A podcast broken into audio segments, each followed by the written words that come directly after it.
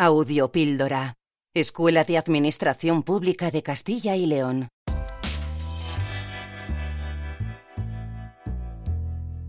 Blockchain en la administración. ¿Mucho ruido y pocos bloques? Con el título Blockchain en la administración. ¿Mucho ruido y pocos bloques? El Banco Interamericano de Desarrollo publicó en 2019 un interesante informe sobre el estado del arte en relación a las instituciones públicas. De hecho, un estado de la cuestión que sigue vigente, dada la escasa penetración de la tecnología más novedosa de la llamada Cuarta Revolución Industrial en los entornos de la administración pública. Pero antes, un poco de contexto. El término blockchain está lentamente penetrando en nuestras vidas, aunque la mayoría de las personas desconocen de qué estamos hablando. Quizás si hablamos de Bitcoin y criptomonedas, el término puede comenzar a sonar. El Bitcoin fue la primera criptomoneda desarrollada con la tecnología blockchain, que fue definida en un artículo académico por un tal Satoshi Nakamoto, sea quien sea o quienes sean, porque se desconoce su identidad o identidades. Es un caso único en el mundo de la tecnología, ya que un autor anónimo no suele ser tenido en cuenta, pero lo que ese artículo proponía era todo un desafío, y no solo en el plano tecnológico. El blockchain, una de las tecnologías de registro distribuido que existen en la actualidad, funciona como una enorme hoja de Excel en la que se hacen anotaciones en la misma. Para ello, utiliza un mecanismo de consenso entre los nodos que aceptan esas transacciones y acto seguido las incorporan a la misma de una forma colaborativa. Hasta aquí todo parece normal y nada del otro mundo.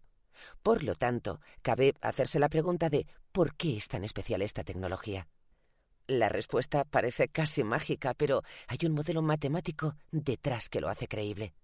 El caso es que estas transacciones son selladas en el tiempo de forma inalterable e inmutable a cualquier ataque malicioso, que desde el punto de vista de la ciberseguridad es muy importante. Pero además, todos los registros de esa hoja de Excel o libro mayor como se traduce en alguna ocasión, se incorporan a todos los nodos y participantes de la red de forma distribuida y unívocamente.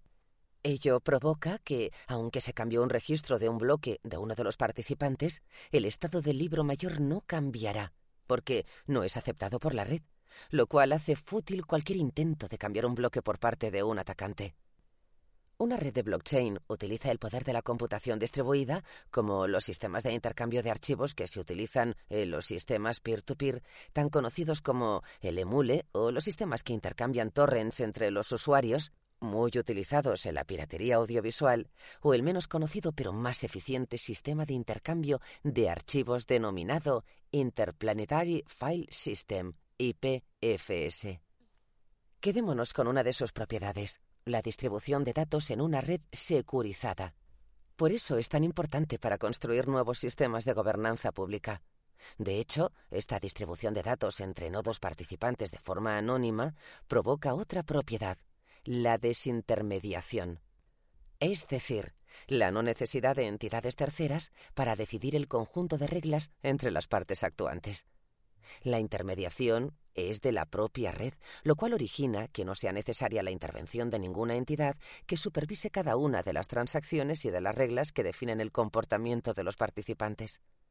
Son los nodos participantes los que establecen la gobernanza del sistema en el que no hay intervención humana posible.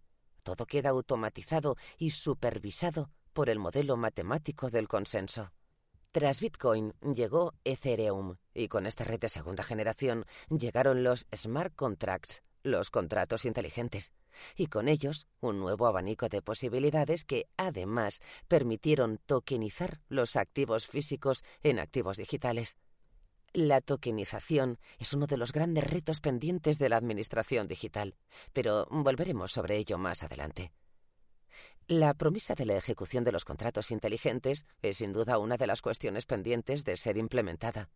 Pero antes, una aclaración. A pesar de su nombre, un contrato inteligente ni es un contrato ni es inteligente. Lo sabemos, parece una broma, pero no lo es. Lo vamos a explicar a continuación. Un contrato inteligente, un smart contract, es un trozo de código de lenguaje informático. En jerga técnica se denomina script, que cuando se ejecuta produce un resultado. Este se ejecuta de forma automática en cuanto detecta que en el sistema se ha producido la condición sine qua non, mediante la cual no se puede ejecutar el acuerdo que A y B acordaron en un momento dado y registrado informáticamente en ese script. Ello supone la no intervención de ninguna persona en su ejecución y obedece a una condición o condiciones objetivas que se determinaron entre A y B. Perdón si ha quedado confuso, pero hemos intentado explicar de forma sencilla dos conceptos que suelen ser obtusos. Tanto el funcionamiento de la tecnología blockchain como lo que son los contratos inteligentes. Una vez puesto el contexto, la mayoría de quienes escuchan esto están comenzando a atar cabos. Permítanos recopilar lo dicho hasta ahora. Distribución de datos, desintermediación, securización de datos a prueba de ataques malintencionados, sellado temporal de los mismos, ejecución de contratos inteligentes automáticos. Pues sí, imaginemos por un momento la cantidad de cuestiones que se pueden abordar dentro de la digitalización de la administración pública con esta tecnología. Es más, con el concurso de esta y la inteligencia artificial, por poner un ejemplo de posible convergencia tecnológica, estamos hablando de una auténtica y profunda transformación digital que además implica una profunda transformación cultural y además de forma paralela. ¿Por qué afirmamos esto? Porque la tecnología blockchain, debido a su sistema de distribución y desintermediación, provoca un cambio profundo de la gobernanza de procesos y metodologías. Para poder ejecutar un proyecto con blockchain se exige un plus de transparencia, cooperación y métodos colaborativos que están en plena sintonía con la filosofía del gobierno abierto y con los objetivos de desarrollo sostenible 16 y 17 de la Agenda 2030. El impacto de su adopción es profundo, incluso cuando se hace a pequeña escala aunque queremos aclarar que puede provocar confusión que algunos de los proyectos basados en blockchain para estos menesteres puedan venir de países tan diferentes como Estados Unidos, España, China, Rusia, Singapur, Canadá, Estonia, Emiratos Árabes. En efecto, esta tecnología se está experimentando de formas diferentes para lograr resultados diferentes. Como se puede imaginar, la evolución de la misma ha llevado al desarrollo de una amplia taxonomía de este tipo de tecnologías que pueden ser tan utilizadas de forma torcidera, si ese es su propósito, o de forma netamente transparente, si es justo lo contrario. Sirva como ejemplo la plataforma para hacer de Estonia un gobierno totalmente digital llamado e-Estonia, con aplicaciones como e-voting, que se utiliza para las elecciones generales, o cómo ha conseguido ser, gracias a esta tecnología, ser el primer Estado que tiene una embajada digital abierta en Luxemburgo para custodiar los datos de toda la ciudadanía y de las instituciones como copia de respaldo. Y, en el caso opuesto, esta tecnología se puede usar como lo hace China, que está en las antípodas de lo que hacemos en Europa gracias al alto nivel de protección que tiene nuestro sistema normativo con respecto a los datos. Con ello, queremos indicar que ninguna tecnología está exenta de ser utilizada para lo contrario de lo que fue creada. La historia de la humanidad es un permanente recordatorio sobre esta cuestión. Pero sí queremos indicar que el blockchain nos puede permitir hacer a nuestras instituciones públicas instituciones más resilientes y eficaces. La automatización de los procesos, a la par del grado de transparencia que exigen, nos permitiría cambiar los modelos de contratación pública nos facilitaría la auditoría de la información, nos aseguraría mejorar nuestra capacidad para mejorar la integridad de los datos. Y nos permitiría tokenizar los activos y registros públicos para que permanezcan inalterables e íntegros, es decir, confiables. Pero también nos permitirá construir modelos de identidad digital autosoberana, tal como se está discutiendo y desarrollando con el proyecto del IDAS 2 de la Comisión Europea así como su capacidad para desarrollar nuevos modelos de e-participación y de gestión del voto, que daría más confianza a la ciudadanía. Especialmente si esta tecnología es utilizada para empoderarla y dotarla de herramientas que le permitan ser una fedataria permanente de las acciones y políticas que se llevan a cabo en nuestras instituciones. Todo lo que acabamos de describir es factible. Existen numerosas acciones piloto a lo largo y ancho del globo, y tenemos la literatura científica y los modelos técnicos que nos permiten llevarla a cabo. Pero, como hemos afirmado anteriormente, esta tecnología no se basa en su simple adopción.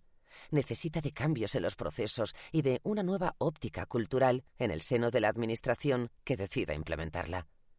Se hace necesario formalizar espacios para la experimentación y, tras evaluar sus resultados, poder escalarlos en entornos reales. Sin duda, el blockchain es la tecnología que más exige un enfoque holístico tanto en la aplicación de la tecnología, la revisión o rediseño de sus procesos y de su evaluación, en entorno operacional en el que se despliega. La cuestión que nos debemos plantear es si vamos a dejar escapar el tren de una tecnología que nos va a permitir poner los primeros cimientos de una verdadera e-democracia transparente, confiable y colaborativa. La respuesta depende de nuestra capacidad para superar los entornos institucionales actuales, para crear un marco ágil de cooperación y colaboración permanente con nuevas aptitudes y nuevas actitudes. Ese es el reto que implica la adopción del blockchain. De ahí el juego de palabras del título de este podcast, con la famosa cita shakespeariana de Much ado about nothing, que en español traducimos como mucho ruido y pocas nueces. ¿Nos animamos a dejar que sea solo un ruido?